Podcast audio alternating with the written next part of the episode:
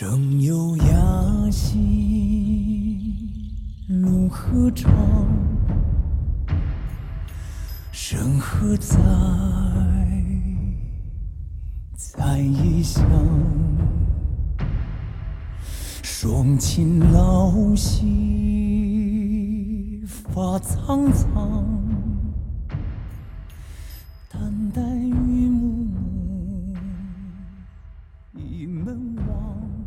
是一部怎样的片子让这些老戏骨们争相逃翻？幺八八男团成真了，动了一丝凡心，未来三天电影博物馆的 IMAX 厅都是满的。这个狐狸都修炼了那么几千年了，就不能给自己多长点毛吗？这个胸围当年上了一百的就我们彪子一个，已经很久没有见到这样言之有物的新人了，他竟然能说完整的句子。封神造的它不只是一个刻在我们中国人文化基因里的非常瑰丽的中国式的神话梦，还有一种勇敢天真的、积极昂扬、不计后果去努力你觉得“少年气”这个词有性别属性吗？是谁剥夺了女性在“少年”这个词里面的存在？很难回答哎。很难回答哎。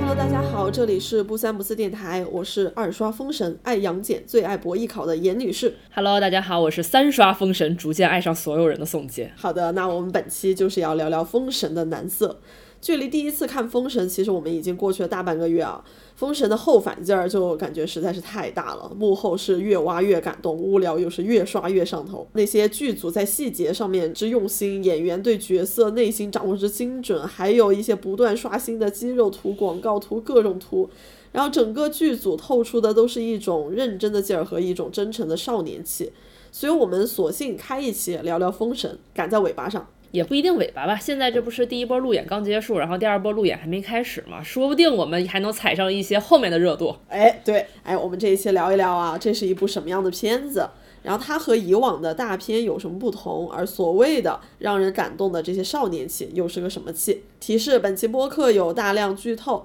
介意的话欢迎看过之后再来收听。欢迎在评论区和我们分享你的想法，也欢迎加微信万能的仔进入听友群，分享一切你感兴趣的话题。首先，我们来聊聊《封神》是一个什么样的片子，它讲了一个什么样的故事？哎，让我打开这个豆瓣电影给大家 讲一个官方的版本，因为很怕给大家剧透的太多，因为我这个哎一讲起来容易夹带私货哈。哎呦，这个这个官方介绍这么文呢？哎，哎，来了。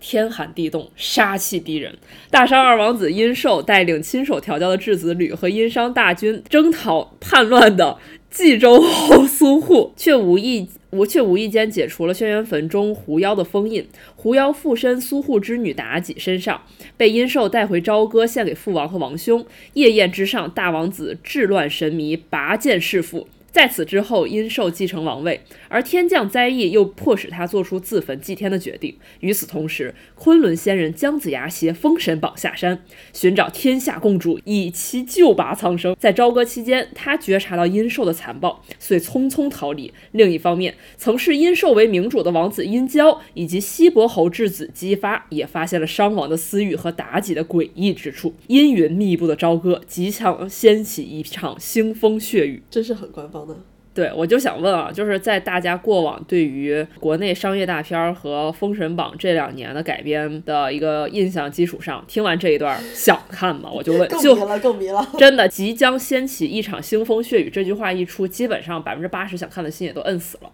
对，这第一部它的副标题是《朝歌风云》嘛，对然，后我觉得用我的理解来说呢，它讲的就是一个王朝更迭，然后神仙打架的上古神话故事。对，其实准确，我觉得说，其实这三部讲的是一个上古上古神话故事，其实嗯改编自就是其实可能大家都非常熟悉的我们一个著名民间 IP《封神演义》。第一部其实更多的是一个前序吧，铺垫了很多神话故事里面的人物，更多可能是专注于人的这个层面，而不是神的这个层面。所以我还蛮享受看第一部的这个内容的。好多人可能会反馈说，哦，那我要去看大片儿，那肯定就是杠杠打，各种打戏，各种动作场面。结果发现，哎，这么多文戏啊！哎，不得不说啊，里面的文戏真的是拍的挺精彩的，然后打戏也不弱呀，那是真打呀。好了好了，我觉得在我们即将给大家疯狂剧透之前，我们还是先聊聊正经的。其实我们在决定做这一期内容的时候呢，是因为我宋姐 本姐过往可能大家也多多少少在一些期里面感受过，我是一个追星翻墙头翻非常快的人。是的，然后我竟然沉迷《封神》，关于《封神》这个电影的一切，我沉迷了快一个月了，我感觉有点害怕。我觉得这为什么不下头呢？所以我没有害怕哦，因为你的上头的程度和你的表现，和你过往在追那些这个男孩那个男孩的时候的表现是一样的。然后时间线对于我来说好像也没有那么的明显，所以我就在想，嗯，好像也差不多。我看看这次下一个是谁？我觉得这次时间有点久了，但我觉得可能是因为我一直在他们这个质子旅内部翻墙，所以显得好像一直在追封神的样子一样。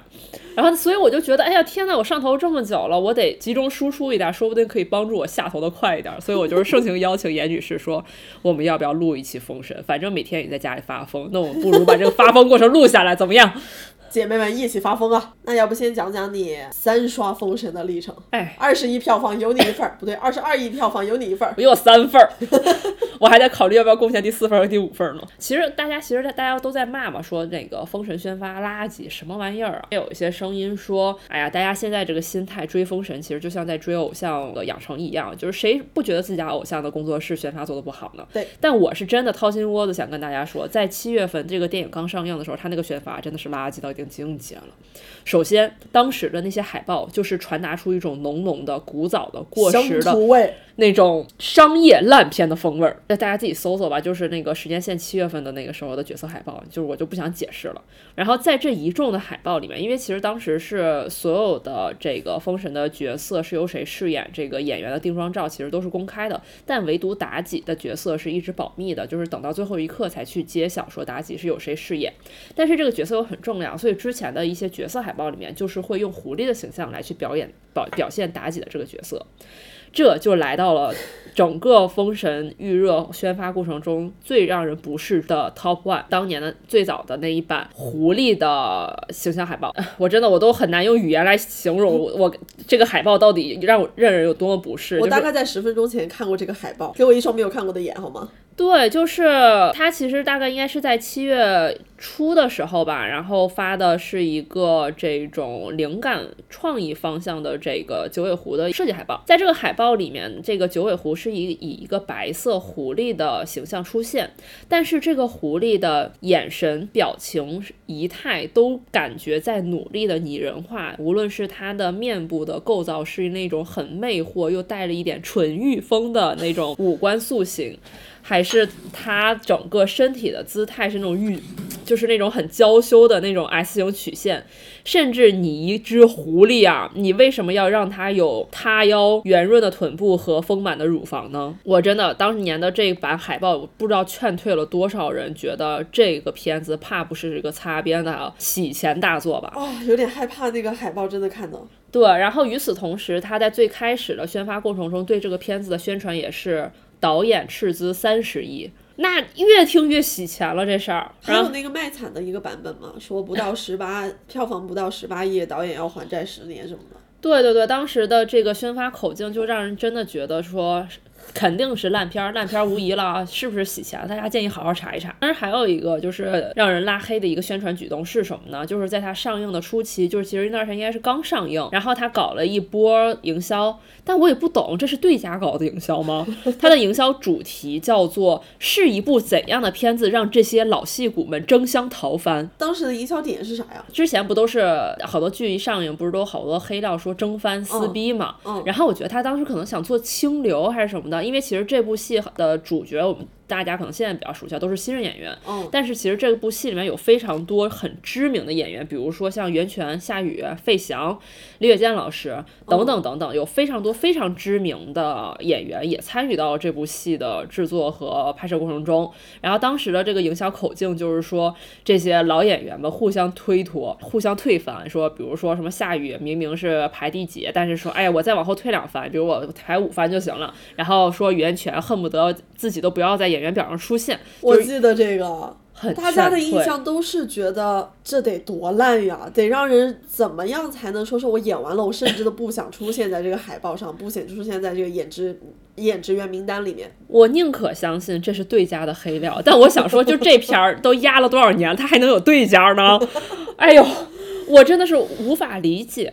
然后就这几波骚操作之下，我觉得还有人能愿意看，肯定他也不怎么上互联网，他可能就是单纯的今天我们去看个电影吧，哎，看看影影院上什么呢？哦，封神，看看吧。然后就是可能最初的票房是这么来的。然后他在刚开始上映的那段时间，其实是有一就已经开始做一些路演嘛，比如说有上一些首映礼啊，然后参加一些活动，比如说参加微博的这个活动啊，等等等等的。然后开始就有一些比较新鲜的物料开始放出来了，那个时候就开始走上了我们今天所说的这个主题，就是男色营销的这条路。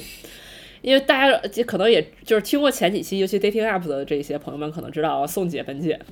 对于身高的执念有多么的重。小红书也知道，然后小红书又开始那段时间开始疯狂给我推说一八零男团、幺八八男团成真了，然后然后我就想说什么？嗯，然后就点开发现就是一骂色儿的一八五大帅哥穿着西装革履走一排，像出去干架一样，就是费翔带着这么一众小鲜肉就出去干架的一种气场，然后想这什么玩意儿？这是最近的一个什么活动吗？为什么还有费翔？然后我才知道，哦，原来这个就是之前我疯狂吐槽的那个《封神》那部片子。然后我就是感觉动了一丝烦心，然后我就开始悄悄的关注这个走向。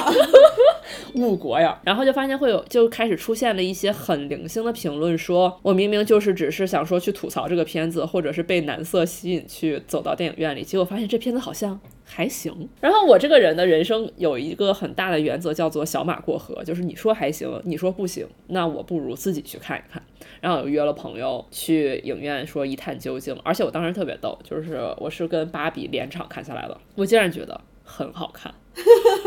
绝了！然后回来我开始疯狂安利周围所有人，说请去看《封神》，谢谢，求求你们了，一定要去电影院里看。在宋女士一刷到她二刷期间。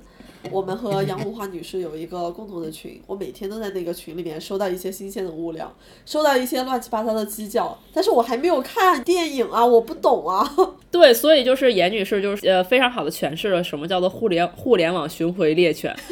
就是当时那一个星期是我疯狂在那个群里发物料，再后来我带她去看过《封神》这部片子以后，是我的三刷和她的，是你的二刷和我的一刷，然后在她看完这部电影以后，我在第二个星期里原封不动的又收回了这。这些物料，哎呀哎呀，这个这个上头总是有延迟反馈的嘛。对，然后我的二刷其实就是为了给严女士按头安利，我怕她不听话，然后我就一定要确保把她护送进电影院。然后所以我们就去二刷了。然后之所以发生三刷呢，因为我是一个特别喜欢商业大片，我喜欢看动作片，喜欢看大制作，喜欢看特效片。那你去喜欢看这些片子，你就会对这个影院的银幕啊、音响效果呀、放映呃设备啊有很高的要求。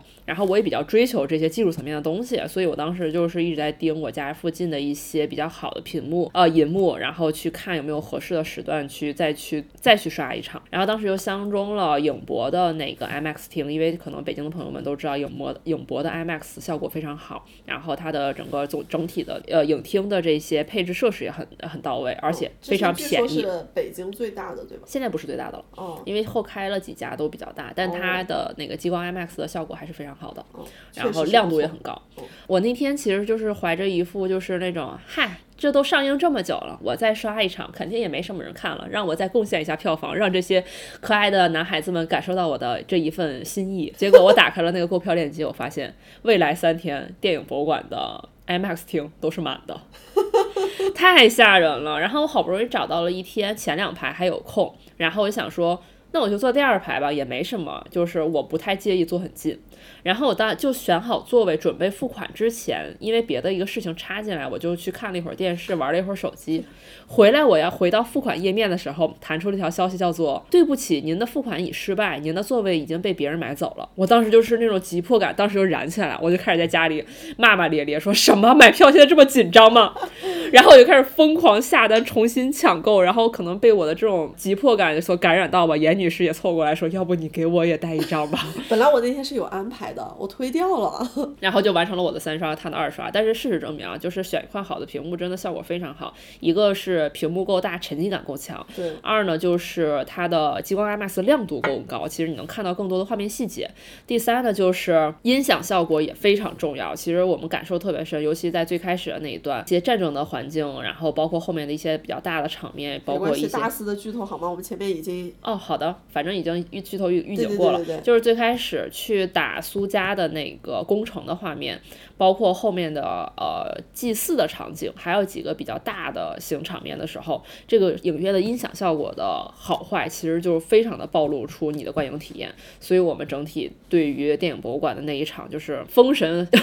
这 个上头的这个环节中起起到了不可磨灭的一个一份功劳。那我们接下来可以说一下这个片子吧。前面对于我们三刷《封神》的历程已经讲过了，那这个片子有带给你一些什么样的不一样的感受吗？为什么会让你上头如此？我觉得可能就是呃比较通用的，像影评啊、反馈啊，其实各个的无论是公众号啊、B 站 UP 主啊，还是一些电台，可能大家都说的特别多了，所以可能我们这块儿就是主要还是跟大家分享一下我们比较个人的一个体感吧。我觉得首先可能就是第一点，就是很多评论里面和一些哪怕营销号也会用的一句话，可能用的有点俗，但是我觉得非常能表达我想说的一个观点，就是认真和努力不应该被辜负。是的，是的，是的。尤其在现在内娱的这个环境下，就是我觉得这句话说起来，我都自己都有点想笑。但是一个演员会演戏，一个演员用原声，对，骑马的镜头，这个演员真的会骑马，射箭的镜头他真的会射箭，打所有的打戏是他们真的去有认真认认认真真去学习这些武术散打，去拍摄出来的镜头，然后每一寸肌肉都是为这个电影去特别做的雕刻与塑造。就是可能很多人觉得这不是奢侈品。对，它明明应该是一个及格线，结果现在变成了一个奢侈品，所以我就很想说，在这个时候，这份认认真与努力就不应该被辜负。嗯更何况他还不止做到了及格线，起码得是个八十分吧。不止八十分吧？哎呀，哎呀，蓝 色误国就。不说了吧。对，就是可能大家也了解的比较多了，就是其实就是沃尔善导演，就是其实他们这个片子是五年前就开始准备了嘛，他们应该差不多一七年、一八年的时候吧，嗯一七年的时候就是所谓的启用新人、开启全球海选什么的，这段听起来很像广告，但是因为我最近物料实在看的太多了，我基本这段话都能张嘴就来，所以我尽量说的不要那么商业。然后他一七年选了一波比较有意向、有潜能的演员去拉了一个训练营，然后他们在这个训练营进行了一个为期六个月的一个综合性的训练。这个综合性的训练其中包括了体能、武术、骑马、射箭和文化课。对、哎对，这真的非常的重要。还有表演课。然后，但是其实特别妙的一点就是，甚至可以说是特别堵的一点，就是这些年轻人在进入这个训练营的时候是不知道自己会不会拿到角色，或者说不知道自己会拿到一个什么样的角色。所以，无论是从制作方还是从演员方参加这场训练营，甚至是说举办这场训练营，都有非常大的赌的成分在。但是其实我我后来也在想说，其实这些年轻人也是做了一个很好的选择。你想，刘天池老师的表演课，你在外边得多少钱上？你现在免费上，还给你发工资，还管你饭，你这真的你上哪儿找这些好事儿去啊？而且学马术多贵啊！我的天呐。真的射箭不不贵吗？对，然后还有骑射，然后还有这些。礼仪课、文化对课，文化课真的很重要。就他们真正如果在入行了之后，很难有这种时间能沉下心来去学一门技术、艺术，然后去学一个文化，真正的了解那个朝代在发生什么样的事情，他们应该呈现出一个什么样的状态。所以我就特别想对愿意做这件事的呃剧组、投资方和愿意参加这样形式训练营的年轻人们鼓掌。对对对对对，用脚投票，对，多多去用票房去支持他们。可能就是由此而带来的第二点，我自己的感受呢，就是终于有一部电影，它没有把我当傻子了。嗯，也不能叫终于有一部吧，就是其实我也不是说，就是我们现在就是内娱好像就就没有作品了一样，但是就是大家摸着自己的良心说，我们这些年的商业大片里面有几部是认真尊重我们的智商了的吗？主要是一一部好片子到下一部好片子中间时间隔得实在是太长了，然后在那个间隔的空隙，我们就会接受非常多的烂片的洗礼。对，但是我觉得今年还是一个好年的，因为我们同时拥有了《流浪地球》和《封神》。看看咱们真的要求太低了。对我到现在都还记得，当时《流浪地球二》上映的时候，其实好多人也是不看好嘛，然后觉得二肯定没有一好啦，怎么怎么样，就是很还是有很多负面的呃言论出来。但是我也是小马过河嘛，然后我就去了，然后看到当时那个太空电梯的那一个镜头的时候，我真的哭了。我说天呐，中国电影有救了！作为一个热爱特效片的一个人，真的当时现场哭了出来。然后没想到我就是短短的半年过去，是半年吧？差不多吧。哦，我我们就拥有了封神，然后封神可能就是，呃，但是有一说一啊，就是我夸他不懂，不代表我不吐槽，他有一封神里面的那些特效镜头，我真的一会儿一起吐槽，对不起。但是我就是很想说，这份认真的精神，我非常的 respect，而且还有一点就是我特别想，就是为什么说他有在遵守尊重我的智商呢？就是虽然这个事情讲出来也有点好笑，就是他不应该是个及格线嘛，但是现在真的很少有剧能做到，就是这个故事它是有逻辑的，它逻辑通。他的人设能立住，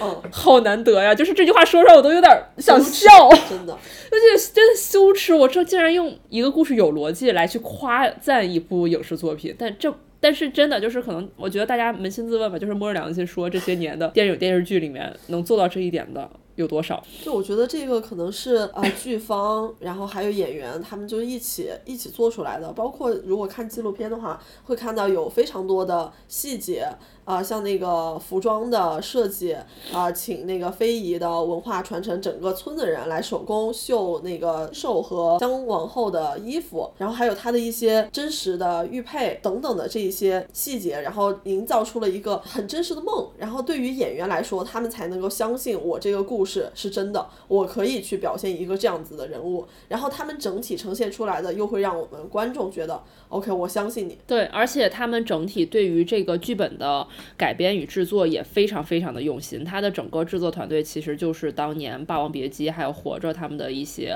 呃人马，然后做，然后当时年《霸王别姬》的编剧是这一次的编剧指导，然后所以其实当时大家很多人有一些懂行的人看到那个名字出现的时候，就是觉得这次剧本起码稳了。而且他们在整个训练营期间，包括后来就是分好角色进入正式的拍摄准备期间和拍摄过程中，其实他们对于每个演员的要求都非常高。我们可能在看很多物料的时候，也会看到说，其实每一个演员都针对自己所演的角色，有产出非常扎实的人物小传。对，这些都由他们自己去完成，就是说明其实每一个演员对自己所饰演的角色的理解都非常到位，且这个选角的过程也都是完全贴合这个角色的需求。就是好，为什么好多人说天选天选激发，真的就是用了一年的时间，从茫茫人海里找到了一个最适合这个角色的人来去扮演这个角色。嗯然后他又非常非常幸运的，不不对，准确说我们又非常非常幸运的碰到了一位适合这个角色的人，他又愿意去理解这个角色，成为这个角色。我记得于适是讲过很多，就是他把自己的成长经历和那个激发的好胜和他想要成为大英雄的这种特质去结合在一起，然后才会让导演还有编剧去相信他说他就是一个他可以演技法。对，我觉得可能他们选角的时候，其实也是从这边去做一些考量，因为其实我记得当时看那个柳天石老师的采访，就是说，其实他们当时在选这些谁来扮演什么角色的时候，更多考量的不是说你演技有多好，嗯，更多考量的其实通过他的情感爆发力和他所表达的这些内容去看你适不适合这个角色。其实他们也是在找天性上更贴合这个角色情感诉求、情感设定的一些人去出演这样的角色，也不能叫本色吧，但是其实他在性格色彩上会有一些贴合度。所以现在现在大家会在刻角色和刻真人的之间可能会有一些模糊，就感觉这个角色就是他本人。不，除了我们比伯猴，比伯侯不是跟跟就是他本人吗？来吧，跟大家说一下比伯侯彪子是谁。比比伯侯就是那个北伯侯，因为那个他在里面有一句那个著名的话叫做“大王已死”，是是叫大王已死吧？对对对对，都听我北伯侯的，所以后面就是大家逐渐这个就是开他玩笑嘛，就是北伯侯变成了比伯侯，然后都听我北伯，这是个绕口令吗？都听我北伯侯的，叫做 Justin 比伯，所以现在大家都熟练的叫他比伯侯。然后因为他那个角色的那个角色名字有个彪字嘛，所以大家私底下也会叫他彪子，然后这个特别贴合他的形象。但实际上这个这个演员本身叫侯文元嘛，又经常演一些渣男角色，然后他只参加封神之前的一些自拍又非常的油腻，所以最开始大家就对他的吐槽其实还蛮多的，而且好多人不喜欢他。但是后来随着路演啊，还有一些更多的物料出来，发现这个人竟然啊，我们彪子是水做的，而且我觉得他真的对角色的理解还挺深刻的。就我今天刚看的一段物料嘛，就是问他说你在弑父的那一段的时候，你是什么样的心态？然后他就说，剧本给他的啊，他当时的形容是屌屌的，就是一剑刺死父亲。但是他在他看来，他觉得他想让童音彪这个角色更完整、更丰满，他的那个弑父不能是一下子就能够完成的，他肯定也会有犹豫，肯定也会有怯懦。然后完成弑父之后，他就他给自己设置设计的应该是跪在地上吧，哦，然后他心里是有内疚的。然后看到姬发最后跟殷寿说的那一番话，姬昌去到了呃牢里，姬发没有弑父，而他们其他三个人都完成了弑父。他对姬发的这个感情就从原来的讨厌变成了恨。对，而且为什么我这里就是有特别强调，其实我在大纲里写的这句话，就是这部电影有在尊重观众，也换取了观众的尊重。其实我多少也有一点感慨于侯文元的采访，就是他其实当时有讲过，他有一段被删掉的戏份嘛，就是他跟姬发其实最后在追逐过程中是有一段打戏的，那段打戏其实拍拍的非常精彩，但是没有被放出来。嗯，然后其实作为演员本身其实是有些遗憾在的，但是他自己觉得这个事情发生过了，我努力过了，我觉得他就是非常好的，啊我并不会因为他被删了就觉得啊好愤恨啊怎么样的，我觉得我的这些努力能换来大家的尊重，就已经非常难得的一件事情了。然后我就特别想说，就是说你们有多尊重观众，观众才会有多怎样的尊重你们的制作、你们的成果。而且我在看这种的时候，会特别感动于他们在说人物的理解的时候，他们真的能说得出来，他们信且他能表达出来，真的我们是顺的。我们看了太多 言之无物，甚至没有办法说出连贯句子的，我都不想定义这种人是什么了。我怕我就是控制不住说出一些人大。概就是《封神》上映的同一时间，或者再往前一点的一些电影上映，然后去采访主创的时候，要么就是支支吾吾，要么就是我没什么好回答的。然后摆摆冷漠，脸粉丝还觉得天呐，哥哥好酷，哥哥好内向。对，但但其实我是有看到过一些文娱记者，我很喜欢的文娱记者也有聊到说，问啊、呃这个明星说你对这个人物的理解是什么样的？多数时候你是呃在做无用功啊、我觉得他其实是对这个行业是有一些失望吧。但是能够看到这些能够讲出一些有有理解、有深度的话的演员的时候，还是觉得，哎，行吧，内娱有救了。对，是的，而且就是最开始，因为他们其实一直在以路演作为比较核心的那个宣发策略嘛。然后其实最开始他们路演的时候，其实好多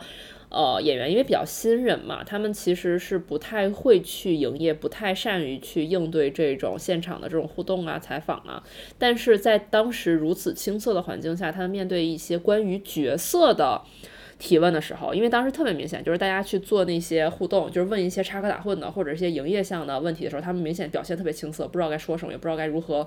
呃反馈。但是如果有人问说你对于角色的理解、对于故事的认知的时候，他们就会很认真，然后且能讲出非常多你想象不到的东西。然后当时其实大家的感受就是很深，很多网友其实当时的评论都是说，很青涩的新人已经很久没有见到这样言之有物的新人了，他竟然能说完整的句子。天呐，我这句话说出来，我有点儿，哎呦，哎呦，我们这些年看的都是什么东西呀、吃了太多屎，对吃点儿好的吧。对对对我们这两天每天都在大喊吃点儿好的吧。对，然后我对封神刚才也提到了嘛，就是我们的感受是他们是很认真的。我还有了一个感觉就是他们是非常勇敢，然后又是充满希望和干劲的一个非常积极昂扬、有生命力的剧组。就刚才说到的那些从全球一万五千多个报名者选出一些新人演员挑大梁这些事情就不说了，包括那个负负债，就然后投入了三十亿，就觉得如果是没有报抱着必胜的和背水一战的决心，肯定是不能让剧组和演员去相信这个故事的，也不相信说这个呃事情会成功，更不能说是让投资方相信。而且我看到也有很多人提到它的另外一个点在于说，它上映的时间也比较特殊，本来可能是一九年就要上映的嘛，但是经过二零年到对，尤其经过这特别这的三年之后，这份精神对我们来说冲击性更大。对对对对对，就是细品下来就会觉得它可能更是一个恰逢其时。这这三年发生的太多了，就整个我们的精气神儿都有种被打倒的感觉。我觉得《封神》造的它不是一个，不只是一个刻在我们中国人文化基因里的一个非常瑰丽的中国式的神话梦，还有一种勇敢天真的、积极昂扬、不计后果去努力的梦。这个真的是非常非常此刻非常非常需要的。我记得我好像这两天看到了一篇小红书网友分享的帖子，我应该也分享给一个严嗯女士。其中有一句话我不太记得当时那个网友是怎么原句怎么写，但当时他那个帖子写的就是很冲击到我，就是他说，其实经过这几年，其实很多人会觉得我对于生活的兴致嗯被大大的浇灭了，对的，很多人可能进入到一种嗨就这样吧，就这么。还哎能怎要不就是么的呢？发疯。对，然后他说，但是在这个部电影，甚至于可能更多的是在这部电影制作的背后，和这些电影相关的制作人的这些精气神儿、和他们所散发出来的状态，对让他有一种重燃对生活的激情。对他觉得在这个大银幕，在电影院的座位上，他感受到了一份从二零一九年穿越时空冲击、冲击、冲面而来的生命力与激情。对，我觉得这这个还挺神奇的，这，个感受。是是，就大家提到最多的是他的生命力和一种积极性吧，然后尤其是他这种非常认真的去努力去完成一件事情的这种性质，其实是当下我们特别稀缺的。年轻人会越来越不相信说我们的努力会有回报，会被看见，但封神会让我们相信实实在在的努力会被看到，会有回报的。虽然我们说的就是很像那个硬广，但我们确实是这个心情。而且我还想说一些更硬广的，就是可能 更什么的话，就是我个人是一个很喜欢看神话故事的人。嗯，我特别喜欢看这些鬼灵神怪的东西，然后我也像刚才我说的，特别喜欢看这种大片、大制作、特效片。我真的非常非常开心，能在大屏幕上看到这样制作的、这样这种制作水平的《封神故事》。因为其实今年就像我说的，就是我特别激动的几个时间节点，就是除了《流浪地球》和《封神》，能看到说，天呐，我们有自己的商业大片了。虽然它的制作水准还远远的没有到达我们想要的那种水平，甚至说可能还有一些距离。但是他在往一个很好的方向努力，就是你起码知道在这一片土地上还有人在为这件事情努力，我还蛮蛮激动的。我记得我在一刷《封神》完了以后，之后跟宋女士讲的就是，哦，觉得真好，就是终于有中国式讲述的，就东方的神话故事拍出来了。因为前后看的是《长安三万里》和呃《封神》嘛，它讲的其实都是我们的一些传统的文化，只是呈现的是不一样的故事。那个时候就觉得，嗯，我们的故事还是可以被讲出来，还是有人在把它重新描绘出来的。对，因为其实有些人看完这个电影以后，其实这我们也知道这个电影看完以后，大家反馈也是不太一致的嘛。有很多、有一部分人的声音是觉得这个电影拍的中不中洋不洋，嗯，很多人会诟病说，又一半像全游，一半像指环王。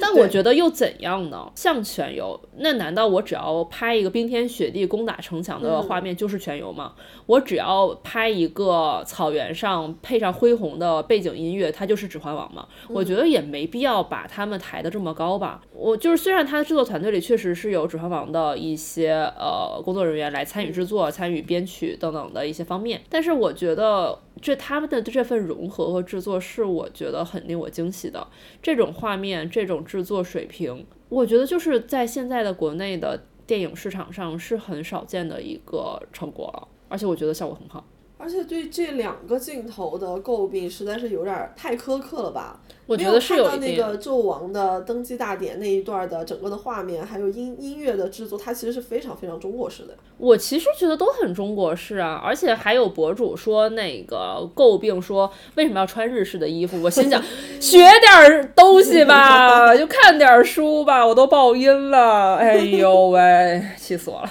就是大家有的时候吐槽还是看点书啊，对不起，虽然我们也不怎么看。那我们正正经的聊一下吐槽的部分吧。来吧，吐槽特效，就是确实能看出来这个剧组还是缺钱，就就是陈坤他们几个仙儿出来的时候啊，我当时就是有种俩眼一闭，这段过了你再叫我行不行？我以为这段已经很惨了，然后姜子牙他们几个人出现的时候，那个画面就是有一种九十年代摄像馆的那个背景的感觉，是不是？啊啊啊！对对，就是谁小时候没拍着一张这样背景的照片呢？行了，有画面。然后最后《封神榜》出场的那一段，我真的是有一种，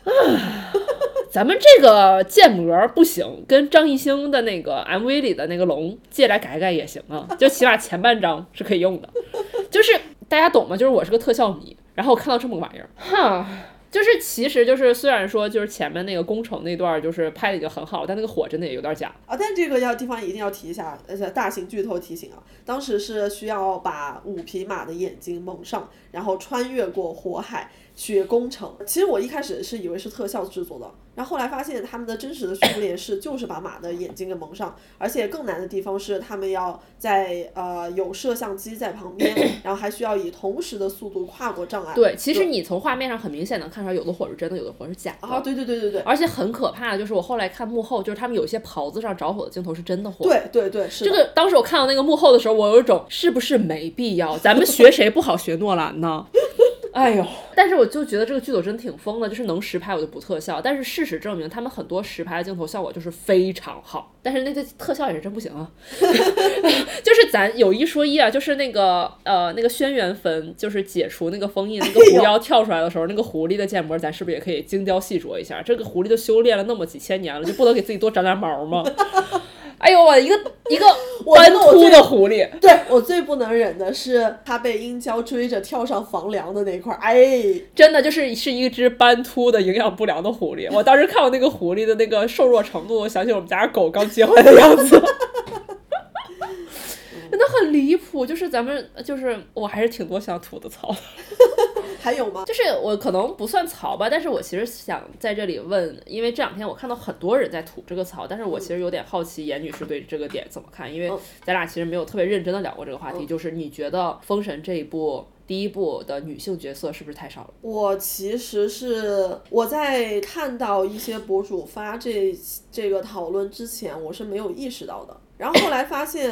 呃，他是就是博主说的，其实是有道理的。整个在封神里面角色只有两个人，一个是妲己，然后一个是姜文后，然后那些四大伯侯他们家里是也没有女眷嘛，然后以及我。刚打开了简章，还没有仔细看，就具体的在那个朝代，女性到底是一个什么样的地位？如果回头再来评的话，会觉得说可能确实是有一点少。同时，我意识到说，我为什么当初没有意识到呢？可能就是习惯于说男人性。因为我的感受，因为因为其实最近其实很多声音在讨论这部片子的时候，会出来说，一个是女性觉得太少，然后这部片子爹味儿太重了，然后以及等等。然后我自己其实我当时看的时候，其实就有觉得说。哎，就就就俩女的，就俩。嗯。但是我另外一一点呢，就是首先一就是在它第一部，因为它其实三部曲嘛，你放在一起看的话，可能会有不一样的体验。因为其实第一部更多是一个引入嘛，它的信息密度已经非常大了。嗯。如果你在这个时候，如果我从把他们家眷里的女性角色加进来的话，我们很明显能感觉到一点，就是它是承担不了。嗯。你基本是融不进来的。但是我觉得，如果从纯《封神演义》的改编的这个角度来说，其实《封神演义》里面的角女性角色老去了，嗯，那为什么就只有妲己和姜皇后呢？其他那些角色呢？但是我看完以后回来去追寻了一下我的这个疑问，就是我给自己找到了一个替他们找借口的办法呢，就是说，毕竟是个三部曲，哦，很多角色在后面，因为我确实看到后面还有更多的女性角色出现，因为除了像大家现在最期待的角色就邓婵玉嘛，然后还有像三霄娘娘。然后可能还会有一些，因为其实，在那个新人团、制组团的一些相关的训练的那个素材里，我们也看到，其实有很多女生参加一起做训练嘛。嗯。所以我自己给自己的理解是，可能我们是不是也可以期待一下后面的一些地方，会不会有更多的出彩的女性角色出现？然后第三点呢，就是说我虽然觉得女性角色很少，然后其中在一些关键性的角女，其实也不能叫关键性，就是那俩。这两位角色的塑造我是满意的，嗯，所以可能中和了一些我对于整体人数的不满。我觉得首先，首先我可能比如说，可能这里就直接就跳到了一些关于角色的，就是稍微跳一下啊，就是姜皇后。姜皇后其实虽然出场很少，但是怎么说，他们的他们的话叫人物弧光 非常饱满的一个角色。然后以及对于妲己的改编。因为可能会有些人觉得说啊，你这个妲己是挺创新的，就是不是红颜祸水了，就是一个小狐狸。但是你是不是也可以把它塑造的更怎么样？因为在怎么怎么怎么地的。然后，但是我自己个人对于这个改编，我觉得是 OK 的。我也很 buy in 他给妲己设所设计的这一套故事逻辑和人物的这个根基，因为他可能就是一个狐狸第一次附在人的身上，或者是。不把第一次去到一个狐狸附在人身上，通过动物的眼睛去看到这个世界。妲己这个角色跟剧中各个人物的这个连接关系，你从一个兽与人的关系层面去理解的话，可能更合理，而不是一个人与人的关系。比如说，他对于。阴兽的关系是感情吗？是爱情吗？不是，可能就是我跟我家小狗、流浪狗的关系，就是那种哦，你救了我，那我是不是就要把外面捡来的好东西给你吃呢？嗯，那换换回来，妲己能做到的就是我帮你治疗伤口，我把我的命续给你，就是就是一副就是救助流浪小动物的感觉。而且换回来，就是你说阴兽对于妲己是有爱情吗？也不会，你会爱上，你会爱上你家狗吗？你的那份爱，费翔老师的话来说，对，就是说谁扶起来了，我就用谁。啊，他跟贾皇后那场戏，呃，我觉得呃，费翔老师对于这个纣王的这个理解也是过于透彻，透彻到让人害怕。纣王本王。对，所以我综合来说，就是我确实觉得第一部里面的女性角色太少了，但我对于他已经塑造出来的这两个女性角色，我是很满意的，而且我并不觉得这两个女性角色是非是那种传统南宁下所诞生的女性角色。且第三点就是他剩下的那些男人戏，还我还蛮享受的啦。啊，对于妲己这个，我可能对她会更会多一些的。想法吧，就是如果这样做可能会更好。我我会希望说，如果妲己她有更多的野心的呈现，就更好。她不只是一个报恩的小狐狸，嗯，就他们更像是两个人互相合作的这种关系，会让我呃会让我更买账一些。我最不买账的就是网上说的那些他们有暧昧情愫，去你的！哦，但是我其实这里也想问你一个问题，你会觉得妲己在这部剧里的呈现方式，就是这个人物形象的打呈现方式是南宁的吗？这个我不觉得，我也不觉得，但确实有人觉得。就不点名了，就是最近看的一些推送。嗯，我我还认真的回忆了一下，因为我自己在第一遍甚至第二遍、第三遍的时候，我看到对于妲己的描述，就是确实我们要承认她在里面穿的衣服没有那么遮。嗯，但是我觉得她的表现的方式是美的，她的镜头语言也不是那种男性凝视的那种，是美的，是艺术的，是支撑剧情的。对，嗯，所以我自己的感受是。很 OK，我觉得很美。我当时第一遍看的时候，我印象特别深，就是他刚他刚被狐狸附身，然后破衣烂衫的从那个轿子里爬出来，然后站起来面向那几位质子的时候，那个镜头，我当时就转头跟我朋友说了一句话，说好细腻啊！你看他的脸是死人吧？然后就在他转头从在通过质子旅间中的这个缝隙看到后面骑在高马上的纣王的这个人物的时候。他应该是感受到了这种血脉的一些召唤吧，就是啊，这个人，这个高大的男人就是救了我的男人。然后他向纣王走过去的那场戏，背后就是纯白的雪山的背景，然后纣王坐在马上，他一步一步走过去，晕倒在纣王面前。整个那一段镜头其实是一句台词都没有的，但是那个画面的美感真的非常打动我，我觉得真的太好看了。我我就是特别吃这种。设计，我觉得这个画面不是南宁那种没有审美，就是沉溺于低级趣味的，就是不是闪电侠，也不是神奇女侠，所以我自己的感受确实是 OK 的，我觉得是美的。包括在酒池里面，妲己和姜皇后的那段互动，嗯啊，心跳加速呢？为什么？哇，真的好有张力啊！他们两个，对，嗯。没有看过的朋友，有福了，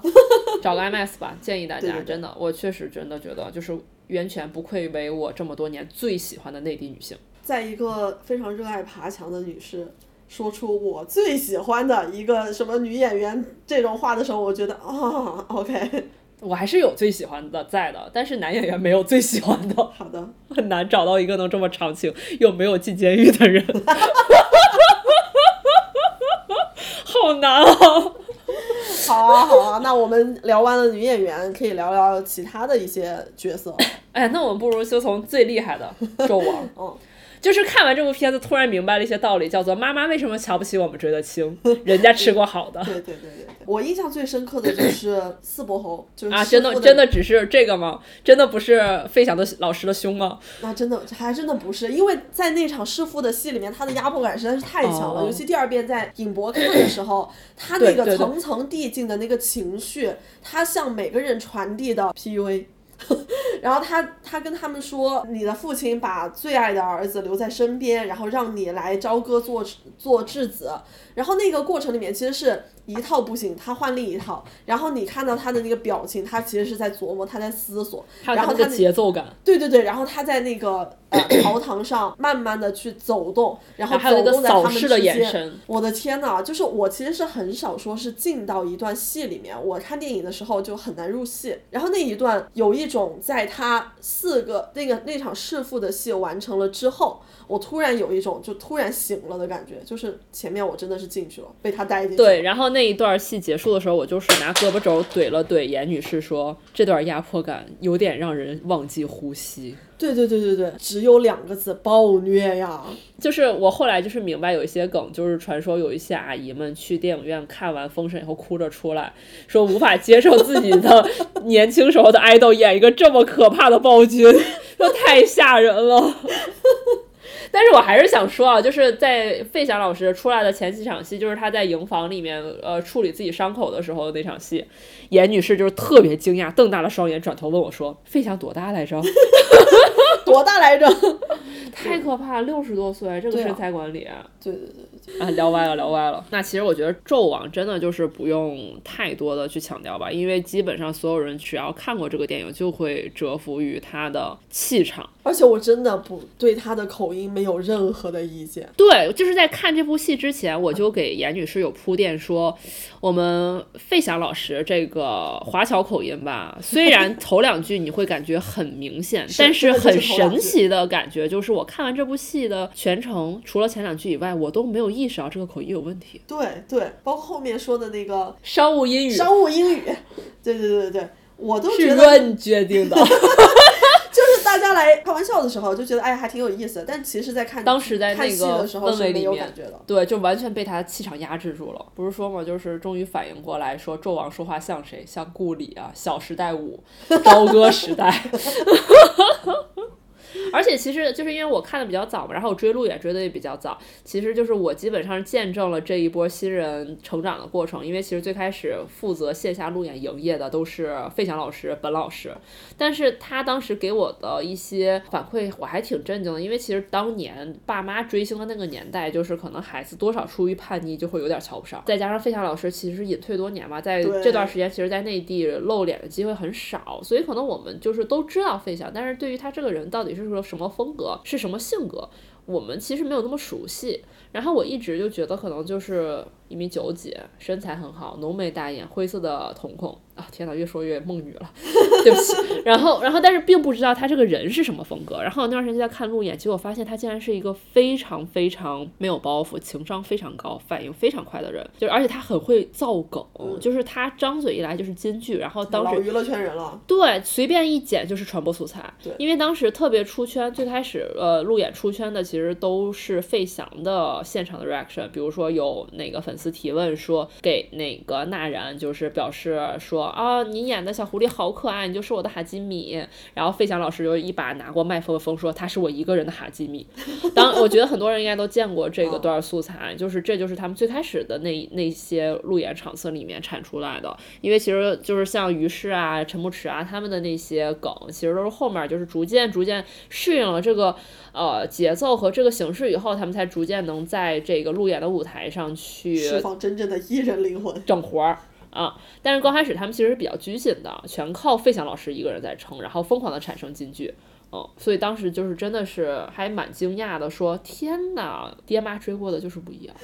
人家能红这么久是有原因的。真的，那我们不如说说这些刚开始面向自己星途的小男孩们。来吧，大胆开麦！那一个个来嘛，从激发本发开始啊，于是，哎，但于是也用说嘛，我觉得会有人不喜欢于是吗？我不知道呀，就是我，但是我觉得还很好笑，就是粉丝们就是有一种天呐，于是就要红红透这片天了吧？结果发现，哎，粉丝才这么点儿。对对对对对，但是但我觉得就是，哎，头小，骨架真好，身材真棒，这小眼神儿，我说他可能还需要一个一一部国民度很高的剧，来但我让他更大红一些。但是他其实商务资源其实真的很好，且他的工作室目前看起来应该是现在整个质子旅里面所有人里面最专业的一。一个团队了，就是无论从相关的素材产出到素材产出的质量，到商务的宣发的节奏和商务的选择，其实目前看起来都让粉丝非常满意，且就是我个人觉得也都是一些比较正常的、没有头脑发热的选择。我也想稍微跳出来说一下，就是就是好多人会在网上就是心疼哥哥嘛，就是说啊，他厚积薄发，这个三年就是这被这部戏被压了三年，他等了三年，说终于等到了他的机会，要努力啊冲啊什么的，大家觉得他好惨好可怜。就是我就是特别这个时候特别想说，就是倒也大可不必。就是他虽然是这部戏压了三年，但他也在拍别的，且你去看这三年，从他拍了《封神》第一部开始，他身上的无论是投资还是资本的关注度都是有的。你看他这几年出席活动、拍照片，虽然没有那么多，但穿的也是迪奥呢。追星嘛，追的不就是美强惨嘛？嗨，但是我就是有时候就是有一种就是粉丝这个心操的也是太多，就是有一种我们家哥哥吃不上白面儿的感觉。不是啊，就只有美强惨才能够顾粉嘛。哦，但反正我就是想说大家理智。你这种就是顾不了的。那怎么的？我追了快一个月了，在我这儿就是顾住了。哎，行，啊好嘞。但我就是确实啊，就是呃就是我不是说于适这个人有什么问题，因为就是大家都知道，就是他为了这个角色去现，因为他之前是个篮球练篮球的运动员，嗯，然后是呃准确的说是青训队员，不是说完全从事这项运动运动员，他是应该是辽宁队的青训队员，嗯，然后国家级运动员，然后他进这个训练营的时候应该是没有任何的表演基础，然后应该只拍过一个耐克的呃运动产品的广告，然后他所有的表演的技能，还有一些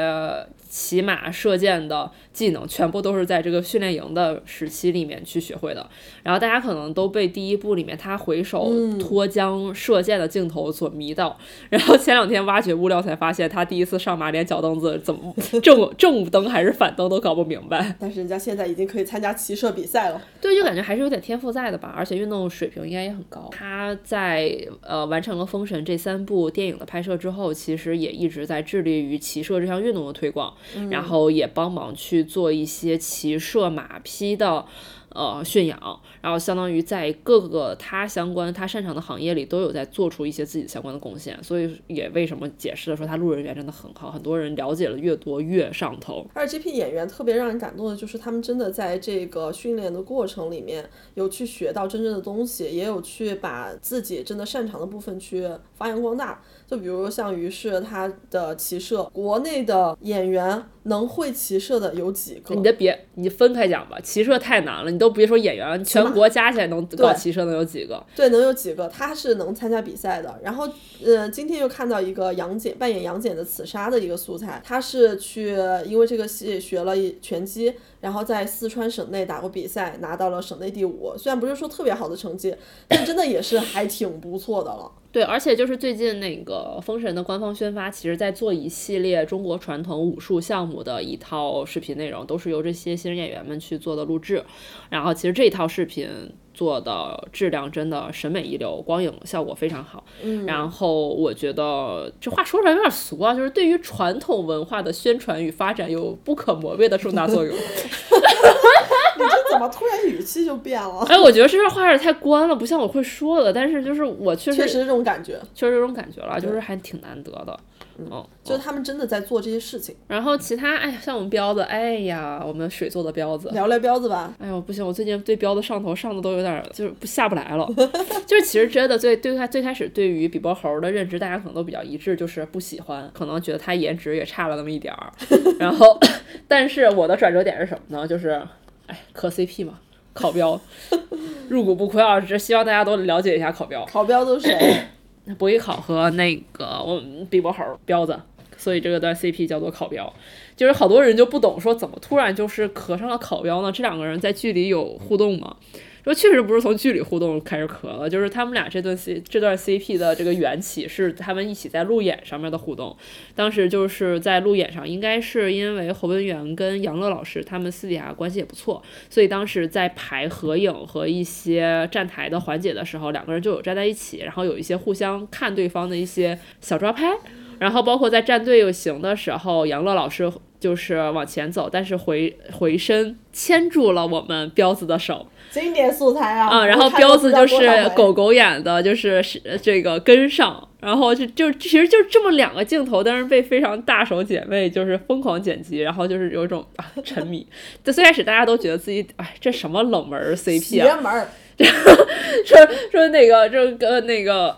冷门 CP 邪门 CP，为什么呢？是因为姬发博弈考是姬发的哥哥，姬发和这个比伯侯在戏里面又类似于死对头一样的存在，而且关键就是他俩基本没有对手戏，也没有什么故事的交集，就是比伯侯霸凌姬发，然后被哥哥出面制止，其实就这么一场戏嘛。然后大家都很迷惑，这都能磕？那谁想到我们现在是官方就是顶流 CP 呢？然后所以就是上头的不得了。然后你越了解越发现。就是洪文远这个演员真的不错，就这么点儿，你都磕这么上头了，就没有别的什么想聊聊的吗？哎呀，就是首先啊，就是其实大家看质子质子旅的照片，其实就是他们都是会有对比图嘛，就是入营前、入营后，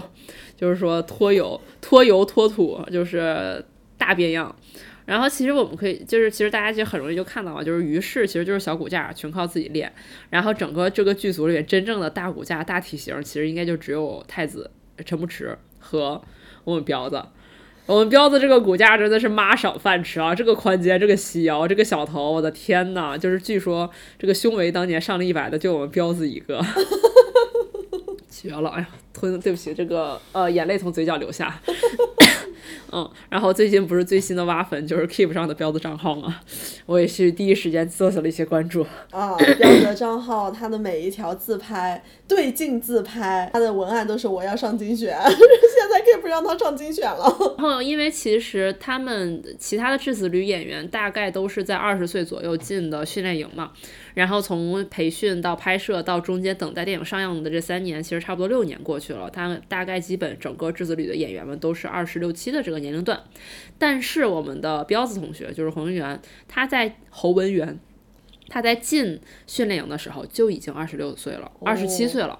所以他现在其实已经三十三岁了，所以你就想，对于一个演员来说，在二十七岁的年纪选择进入到一场封闭半年，你也不知道会拿到什么角色的一个训练营。其实他所付出的这个赌注成本比其他人要高非常非常多，所以其实他对于整个训练营，包括对于这部戏的感情也比别人深很多。这也是就为什么我们开玩笑说彪子是水做的，因为每一次路演一聊这些走心的话就开始哭。所以大家说为什么不觉得彪子油腻呢？因为他水油平衡，再加上他路演的时候一直在戴一个半框眼镜，所有人说天哪，这也太好看了吧。那其他人，我觉得就是就就我就我一个个说下去，我怕这期时长太多，就大家我一定要说一下我私心的博弈考。哎，其实大如果看过这部电影的话，都会可能都会有印象，就是博弈考唯一的白月光啊，在整部戏里面都是一个比较阴郁的色调，只有在博弈考出场的时候啊，那暖黄的光线。对对对对对，很多人就说把整个这稀奇的光都给了博弈考，他对着姬发的时候，也是永远都是那种很温柔的一个哥哥的。理解的形象，然后包括今天在路演的时候，有人问说博弈呃问杨乐老师说为什么看你是在笑，但总让人感觉很悲伤呢？他就说呃其实可能是因为这这个过程里面是角色所衬托的，对手戏所衬托的。你觉得他很悲伤，可能是你带入了激发的那个角色。一方面又觉得他说的好对啊，一方面又觉得他好会说话呀。谁不喜欢博弈考呢？大家努努力，多去看，多去刷一刷票房，好不好？二十五亿，我们杨乐老师就要放腹肌照了，然后我们就可以坐实考标。离谱！你竟然没有说你最爱的杨戬？杨戬刚才不是说了吗？哦，啊，杨戬有什么好说的呢？就长成那个样子，就一眼万年啊！真的吗？你知道，就是在《封神》上映之前，其实就已经在传这个刺杀拍拿下郭靖这个角色了。当时全网都是说 最丑郭靖。我应该也也是那其中一个。然后现在怎么全都是啊？天呐，天选郭靖！就是大家去看看他的那个叫什么 BO 泉的那个广告素材，出水芙蓉，我的妈呀！他真的就是反映了就是一个大家的心情，叫做天下恐呃苦那个苦亲成五九矣。他是那个四川凉山彝族人，然后呢，上一个大家对川西的男孩子就是尖叫的时候，还是叫啥来着？丁真。哦，对，上一个还是丁真，然后他们都有那种少数民族的那种看起来很单纯，但是又啊，我觉得野性的那种。哎，但是你说到这，我突然想起紫砂的一个特别逗的一个点，就是他不是在大凉山长大嘛？他其实是这个整个质子团，不能叫整个质子团，就是整个训练营里面唯一一个本来就会骑马。是的，听说了，他是从小就骑马。所以就当时参选这个训练营的时候，听说要学骑马，他还很骄傲，就说我从小骑到大。结果进去以后就被教练评价说你这也不对那也不对，这个骑马动作都不行，从头改。你想，其实对于一个从零开始学骑马的人来说，和一个从小骑了十六年，现在突然要全部推翻重建人来说，其实后者难度更大的。然后他用了六个月的时间去重建了自己骑马的技术，结果他的戏完全没有用上骑马。他练起来的肌肉也要跟他说你别练了，别练块儿了，你去抄抄《道德经》之类的吧。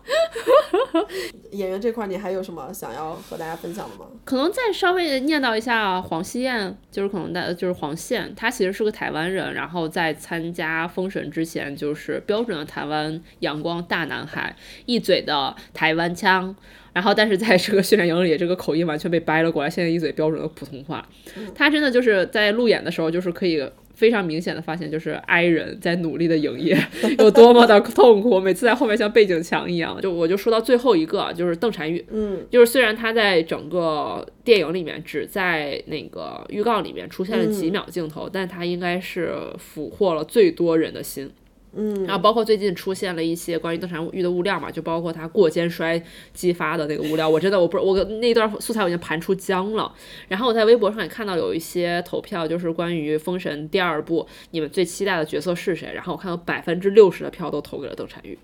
希望下一部邓婵玉暴打哪吒啊！求求了，期待，求求了，女性角色全靠你了，真的。嗯。对，一记总结，内娱终于有活人了。哎呀，希望他们接下来的三年啊，守法。对我就是还是希望他们保持初心吧，就是好好坚持自己热爱的事业，不断的向我们去展现他们的活力和生命力。犯不要犯法，遵纪守法。活力、生命力，然后就回到了我们这期特别想讨论的一个点啊，少年气。我一开始其实和宋女士在聊这个话题的时候，我觉得《封神》给我的感觉就是一种少年气嘛，非常积极的、向上的。然后呢，宋女士对这个词就稍微有一些抵触。要不我我先我先稍微念两句啊，就是我是一个很事儿的人，是一个很事儿又很敏感的人。然后我一直不知道别人对于这个词是什么样的感受，因为我有的时候也不是很喜欢跟别人交流我那些很事儿的心情。但是最近这个词实在被用的太多，而且整个封神的宣发，包括大家的反馈都是说集中在少年气这个词上。嗯，我一方面呢，我理解他们称赞这份少年气到底想去夸赞的是，可能说觉得他们啊充满朝气，跟之前看到的那些油腻的都不一样。但另外一方面，我对于这三个字又有一些抵触的心情。嗯，我会觉得说。我们现在这个流行用语真的是太省力了，就是你总你总是在用一些造出来的词去形容一个很复杂的概念。那你在用这个词的时候，你到底想表达的是什么？以及你为什么选择这句这个词来去做你的表达？少年气这个词从根本上到底是从哪儿来的？它到底应该是什么样的意思？以及我们现代人对于它又是怎么认知的？且最关键的一点，这个词。是否具有一些性别层面的歧视，是我比较介意的。所以一开始在抛出说少年气它到底是有没有性别属性的时候，我的第一反应是它是有。然后我俩都做了同样的事情，我们都去查词典。对，词典告诉我们，首先“少年”这个词。是没有任何性别指向的，对它对应的就是人的某个年纪嘛，其实应该对应的是一个青年、中年、老年。我们说青年、中年、老年的时候是没有性别的，这是现代汉语词典的意思。然后我就想说，为什么我们会有一个第一反应的一个性别的指向？所以又去查了一个古代汉语词典，然后古代汉语词典里面讲的就是它指代的是青年男性，但同时另一方面还得要看文化对我们的影响。古诗词里面的少年，他一般后面都接了一个郎了。少年郎，提到鲜衣怒马、意气风发少年郎。另一方面，就是我们的古代文化也几乎就是男性书写的文化嘛。我们能随便说出很多男性诗人的名字，他们笔下的那些少年形象，我们自动也就会带入了啊，那是男性，就很很容易想到那些什么少年意气强不羁啊，然后什么春风得意马蹄疾，一日看尽长安花。你们在听到这些诗词的时候，应该想到的也都是男性嘛。然后所以呃，我觉得这些种种因素下来。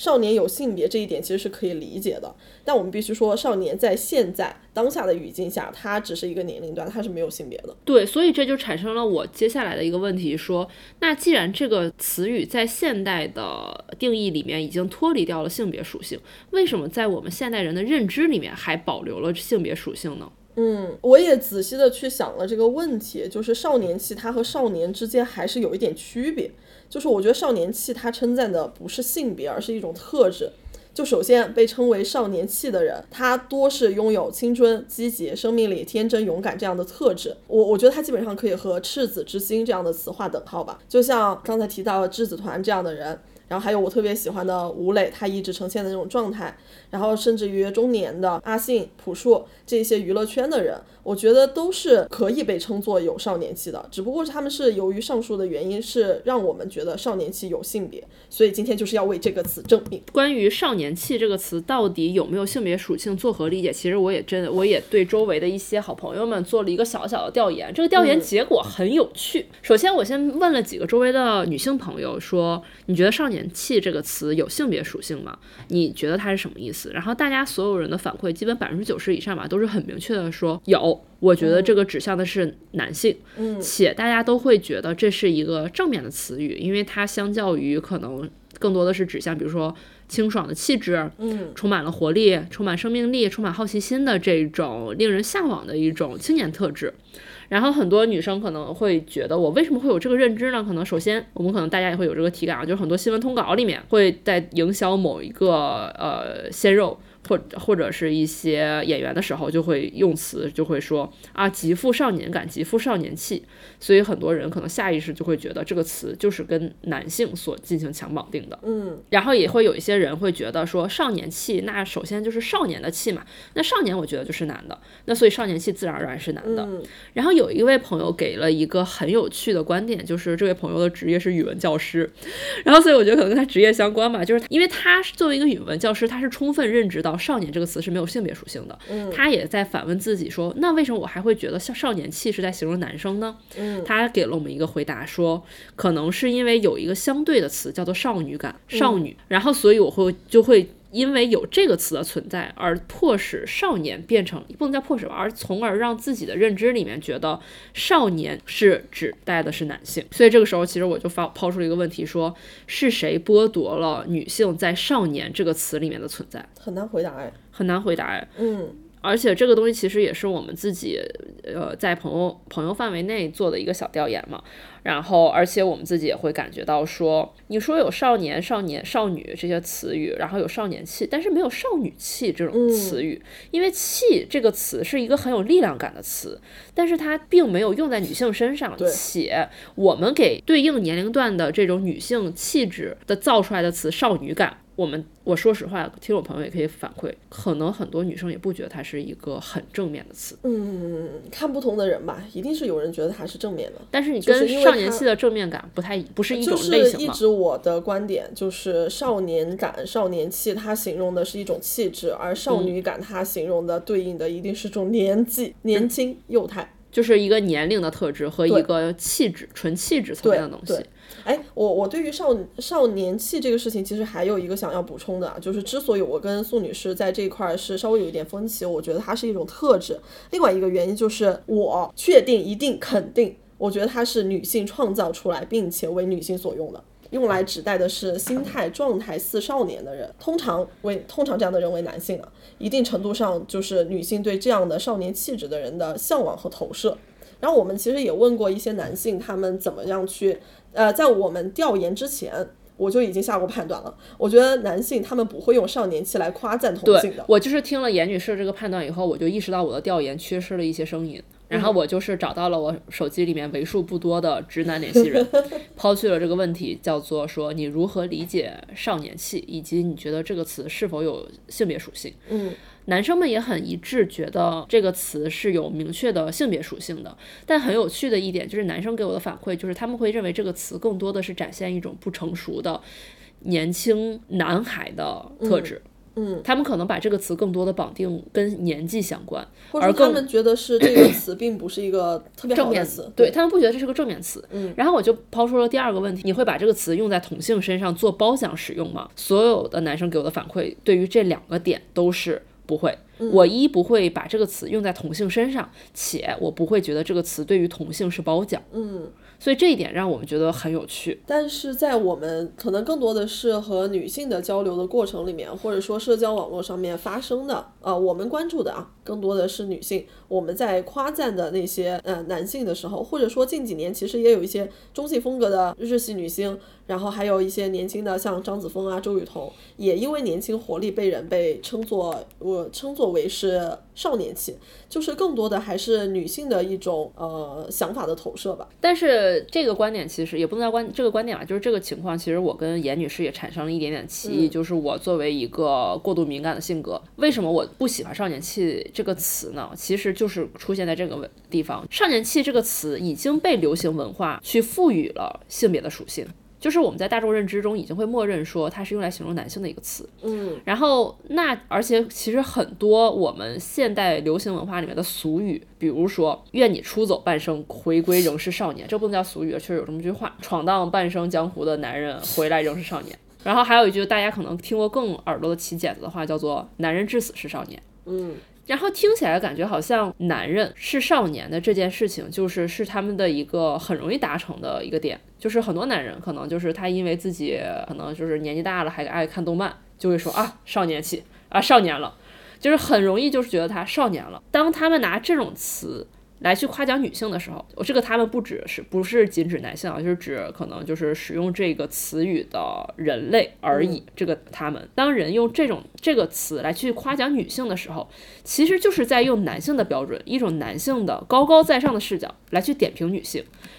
去去仿佛是在说，哎，其实男人嘛。呃，至死都是少年，但女人只有在满足某些苛刻条件的时候才是少年期。这个时候、不是啊，还是我刚才的那个观点，就是这个词儿是女生在说。是，但是我我说嘛，就是女生在形容男性和女性的时候，她的标准也不是一致的。嗯她就是把这个词用在女性身上的时候更苛刻了呀。嗯，确实确实同意。可能有太多的男生男性明星，他可以拥有少年期，但是我们要细数一些拥有少年期的女性，呃，一个一个手可能都啊，对，那或者或者我就是我就这么说了。就是大家爱爱 challenge 就 challenge，爱骂就骂，爱吐槽吐槽。就是说，女性创造出了一个没有性别属性的词，嗯，呃，准确说，女性拿来一个没有性别属性的词，把它创造为一个形容男性的形容词，正面形容词，然后又拿这个形容男性的正面形容词，同时用在女性身上，但是 apply 了一个更严苛的标准。这件事情让我很不舒服。就中间的那个我可能会有一些疑问吧，他是创造出来形容的，就还是我那个观点，他创造出来到底是赞扬一种性别还是一种特质？我觉得他是少年期，他是属于那个年龄段所所呈现出来的一个特质。那如果我们说“少年期”这个词创造出来就是为了形容这项特质，嗯，那为什么我们更多的把它应用在男性身上？呃，确实是对男性是没有那么的严苛。然后还有就是前面所说的历史遗留问题，少年他通常情况下意味着是男性，这些事情我觉得是需要我们不断的去，如果我们觉得这个词我们需要，我们需要为它证明的话，是需要不断的去强调的，然后再去 clarify 它的具体的含义。呃，反正在我的观点里啊，我不觉得说它如果被用烂了，那就让给你，那就让你去用，那就让它少年期等于是男性少年的特质。对，所以其实当时我俩在我俩这这刚才所有讨论，其实当时都是发生在微信的对话框里面，我俩甚至都当时都没有空面对面来发生这段争执。然后我就突然警醒了，我就说严女士，其实咱俩不是矛盾的观点，嗯，只是我更多在吐槽过去与现在，你是在去为现在和未来去做努力。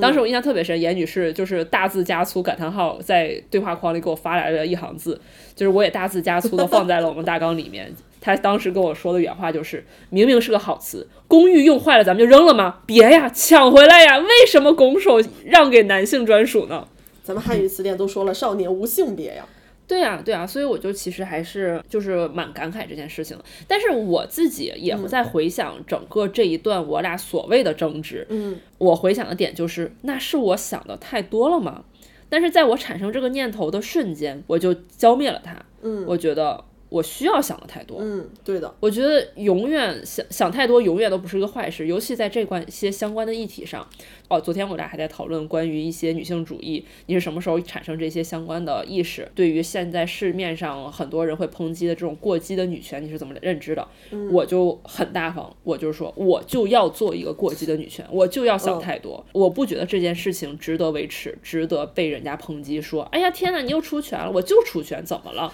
我的一个原则就是，如果这个事情。我想要，我想做到，或者我们想推进一个事情，推进到八十分，我们就是要付出于一百二十分甚至一百五十分的努力。我们就要有更多的人想太多，更多的人去 challenge 去挑战，说我觉得这个表述会不会不合适？嗯我觉得这么做会不会不合适？我们来讨论一下。我觉得就是这种对话发生的更多，才更有助于这个事情往一个好的方向发展。那其实就要说回来，刚才我们其实也有浅浅的提到说，为什么少年气是男性所属，它对面的那个词少女。少女感这个词，我们到底作何感想？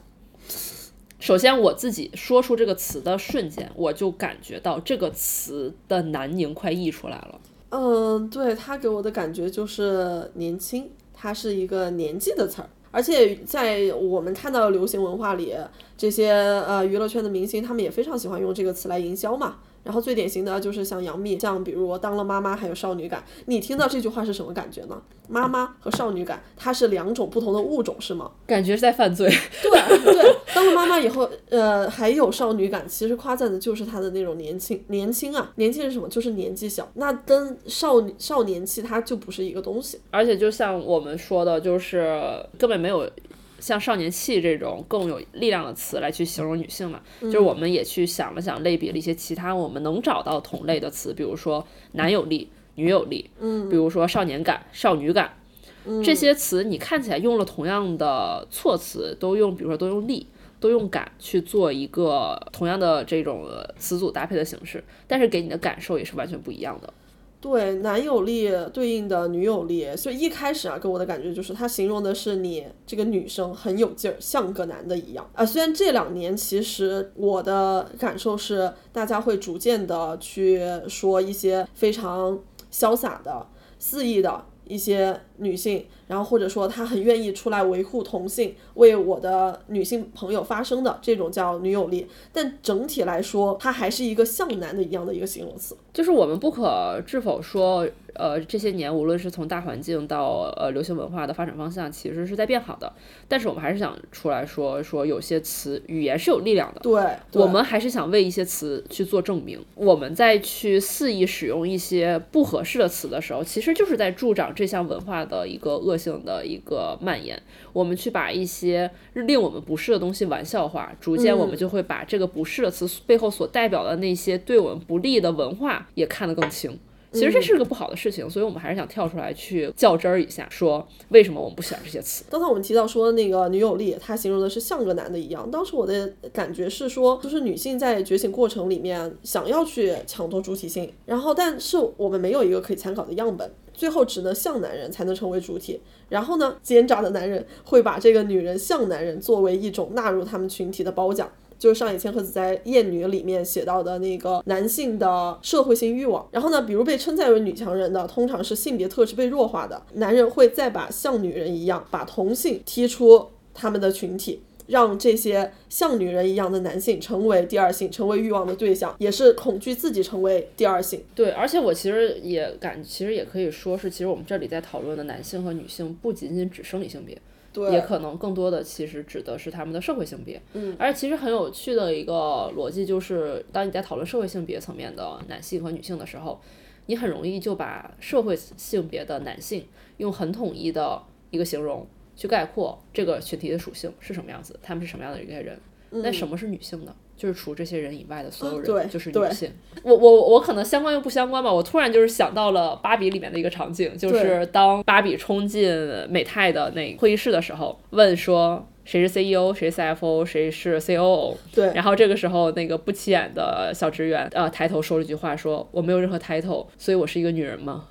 对对对相关又不相关的一个对，在社联想了。会避免的那些弱势群体。对，然后所以其实这就衍生出来了一个讨论，就是说，其实也想说，跟男性也是跟女性再去一起讨论的一个话题，就是说，女性的成功，女女权的成功，不是说。取代父权，或者是我们建立一个母权制，不是说我们像现在的男人一样去生活，就是我们的胜利。我真的觉得我们只是走进了他们的陷阱。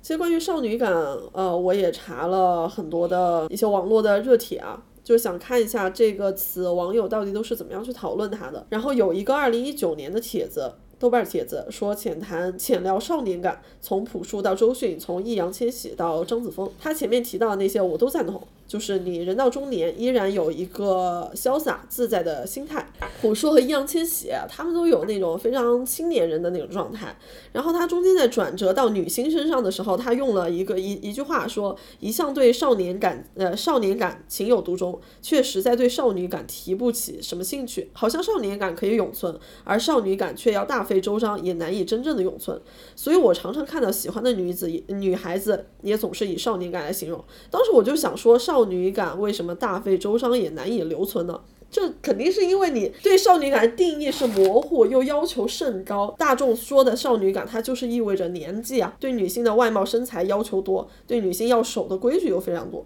然后如何女性才能像男人一样潇洒的做自己呢？然后他提到另外一个例子是张子枫，说在向往的生活里，大家虽然都把她当妹妹，但她的确是有种小男孩的气质在，不是古灵精怪的少女，反而是羞涩腼腆的小男孩，没什么综艺感，话不多，一开始会常常拘谨，但姿态又是松弛的，不怎么有小女生的包袱在。所有的这些像一个小姑娘，这是对于他们来说，言辞里面都是一个贬损的。对，所以我就是男孩。那都是夸奖，我就是很不爽这个事情，为什么？我们中文语境下的这些正面词汇都给了男性，而跟女性相关的这些词汇都变成了一些负面词。大家多多的用一个词去形容一个一个人，而而不需要说夸奖他，用他像个男孩子一样。我曾经也收到过这样的这样的所谓的夸奖，在当年我觉得 OK 好像是有点不对，但是应该是个夸奖吧。但后来觉得这个事情绝逼他妈的不对。我呃回头又反问过那样的人说，你会用像个女孩一样？去夸奖你的同性吗？愣住。对，我觉得甚至可以延伸为，就是我们常常常非常习惯于使用的一些词，比如说好 man 啊，嗯，太娘了。对对对，就是它天然的会存在着一个褒贬的意义在里面，褒贬了一种性别。非常生气，为什么潇洒自由、肆意洒脱，大家的第一印象都是像男孩一样？嗯，凭什么这些词词汇就是跟对面的性别相关联？就是从今天开始听我们的播客的朋友，先从不要去说像男孩一样、像女孩一样去夸赞一个人了，也不要说好 man 好娘这种用性别来去做形容词，并不是说要把潇洒、把自由、把张扬这些呃勇敢。果断，我们不是想说，嗯，把这些词从男人那里面抢过来，嗯，我们只是想说，当我们想去夸赞一个女生的一些气质的时候，我们大胆的去用这些词去形容她，我们去夸赞她果敢，我们去夸赞她勇敢。我们去夸赞他潇洒的做自己，活出自己的生活，而不是说你好 man 哦，丰富一下词汇量吧。整体来说就是对对对，我们也不是说想挑动什么对立，说啊呃你们男人就不准用这些词了，而是我想说，潇洒可以是男生，也可以是女生；对，勇敢可以是男生，也可以是女生。细腻可以是男生，也可以是女生；温柔可以是男生，也可以是女生。什么时候男人才能明白女性主义解放的是他们啊？我又想起梁文道说的那个，看完女性主义的书以后，我活得更坦然了。今天在刷那个《封神》的时候，就看到纳尔纳西，就是邓婵玉的扮演者，他当时转过的一条微博，就是在《封神》上映的时候那天，几个演员、几个主演、年轻演员都说激动的睡不出、睡睡不着觉，一个多月没睡着觉。然后当时是在在大巴车上，然后几个年轻演员，包括乌尔善还有费翔，他们一起就唱起了歌。呃，我我觉得那种昂扬和希望，就是我所理解的少年气，它是不带性别的。然后纳尔纳西转发的微博里说：“再回看一下，是要和大家见面的一片真心。我觉得这样的赤诚和真心，也是我所理解的少年气。而且我我自己可能也是一起说回封神这块儿啊，就是封神这次给我一个还是不太一样的一个体感，就是。呃，后期宣发逐渐正常了以后，他所引导的那种价值观，或者是他所引导的那种他们宣发的这个核心思想，嗯，没有再往一些奇怪的那种 梦女、梦男文学哎上去做引导，他也没有再说女性需要被保护，或者女性就是怎样的需要作为一个花瓶被欣赏，他更多的是在单纯的去做一个角色本身魅力的。一个包装，然后从而也让我们看到了网上这一次很多粉粉丝群里面产生了一些我觉得是有一点点不一样的声音，就是很多、你可以看到很多女生去评论、去转发的时候会说，我第一次产生了这种感觉，我不是想说于是是我的男朋友，不是想说我想跟他们谈恋爱，不是想说怎样，我是希望我能活成他的那个样子，我能拥有他的那一份潇洒，我能把我的生命也活成那种肆意烂漫的样子。嗯，我真的特别开心。就再也不是营造出一种把男性作为是给女性造梦的这么一个素材。啊，女性是帮男性圆梦的素材。哎呀，我觉得所以还是蛮难得的，就是在这一份充满了生命力和，姑且我们把这个词抢回来说，充满了生命力和少年气的这么一群人中间，无论是我希望男性也会有同样的感受，就是我们所感受到的一份信息是说，被他们的认真和努力所感染，嗯，从而激励我们自己的生活。这背后没有任何的性别属性。哎，那回到少年气这块儿，我我想问一下，如果在你在夸赞一个人有少年气的时候，背后意味着呃什么样的关键词？如果用两个词来形容的话，首先，如果是用两个词的话，就是两个标准中文语境的词的话，首先是活力，第二呢可能是好奇心。那我说两个不一样的吧。好，给我的感觉应该是勇敢，那是年轻人特有的，或者说属于那个年龄段他们考虑事情最少的时候。天然所拥有的，而到了你的年纪渐长之后，你的压力越来越大，这份勇敢是需要你不断的去保持的。然后第二个词应该是真诚，嗯，对，是的。其实我之前也在犯同样的一个错误，就是我在用一个含糊不清的词语去解释另外一个含糊不清的词语。所以当别人问我说你怎么理解少年气的时候，我的解释是蓬勃的生命力。但其实这也很，就是你又在用玄学解解释玄学，那什么是蓬勃的生命力呢？嗯，所以其实我觉得这个行为不太好，所以我努力的在去找一些真正存在的汉语词组。但我最近真的很沉迷这个词，就是流行文化的侵蚀嘛，就是你总是在倾向于容易倾向于更没文化的表述，没文化的表述，就是真的是用起来更得心应手一点。但是我确实很沉迷于生命力这个词，就是。不知道为什么，就是当你当你听到蓬勃的生命力，或者你看到那样的场面的时候，你就特别容易被感染。然后我最近老开玩笑说，是因为我年过三十吗？哦，我一直都是这个样子的，就是我我包括我们之前在录攀岩的那一期的时候，我就会对他们不断的去尝试一件事情的那种，好像永远不知疲倦的那那种力量所感染到。是的，我其实以前也会，但是我以前好像没有这么认真的在追求这个事情。嗯，或者说，我其实这两天在想这些相关的事情的时候，我也有问周围几个朋友一个问题，就是说，我们如此这般的崇尚少年气。去如此这般的容易被生命力所感染，是我们的一些特色吗？或者是可以这么说，就是其实我们尤其在大陆读书的朋友们，其实可能也会有相同比较类似的体验，就是在我们最应该肆意绽放的青春年代，我们是不被鼓励去做自己。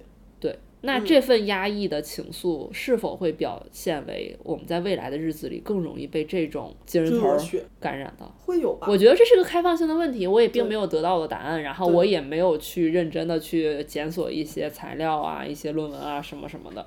我只可能是只是抛给自己一个啊想太多的下一个话题吧。呃，对，当时你在提出这个问题的时候，我觉得还蛮有意思的。然后我仔细想了一下，追逐少年气的这些人到底是谁？前面我提到了是女性对另外一种性别也好，对某一种气质的想象也好。然后还有呃，追逐少年气的人是哪一种呢？可能是已经不再少年的人，才会更羡慕于在那个年龄段他们所呈现出的天然的状态。当然，我觉得另外一个朋友说的也挺好的，就是对少年期的追逐，就是想要少年期的优点，但抛去了少年期少年的那种缺点。哦、对，就是所有的不成熟我们都忽略掉，只保留那些勇敢、积极、好奇、活力的部分。哎，或许我们今天就可以给他下个定义啊，活力和好奇。勇敢和真诚，这些共同就组成了少年期。那至于我们刚才所说的这问问题，如果大家有什么想去同意或者争辩的，请在评论里跟我们互动一下，或者来到并并呃听友群。听友群，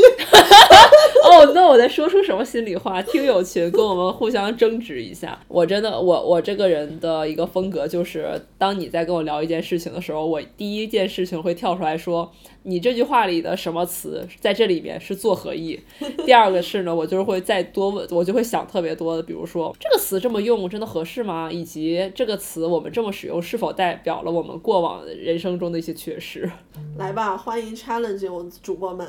呃，快来吧，快来吧！我们也非常需要一些真正的学术层面的输出。万一真的有人研究这个领域呢？但我我觉得聊了聊了这么多，我自己其实有几点特别深的感触：语言是极富力量的。嗯，我们一定要谨慎使用，不要乱用一些不好的东西，从而助长一种不好的文化。多问一点其实是没有问题的。我们我们两个这看似事儿逼的，在这儿聊了这么多的话题，希望是真正可以引起讨论的。呃，如果别人一看，可能会觉得说，哎，你俩就这么点事儿，还值得聊这么久吗？对，这这个其实也是我们朋友在群里面对我们俩的一个评价评价，说一般人也聊不了这么久。我说，嗨，这不就是我俩吗？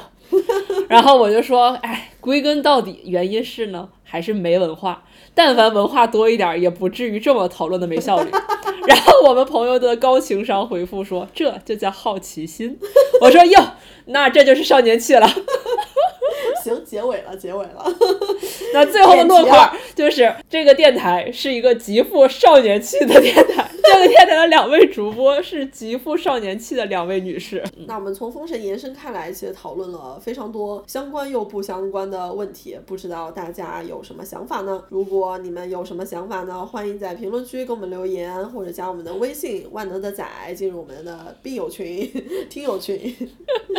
和主播一起 challenge 主播。嗯，嗯，我我和严女士的单聊呃环节，每个月的这个话题发散，可能也需要大家一些贡献。还想听我们再扯点什么？哎，对，期待大家给我们扔选题。行，那我们今天的节目就到这里啦，我们下期见，拜拜。看人不过伤，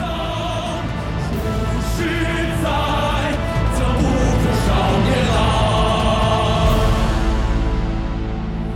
如是在的不负少年。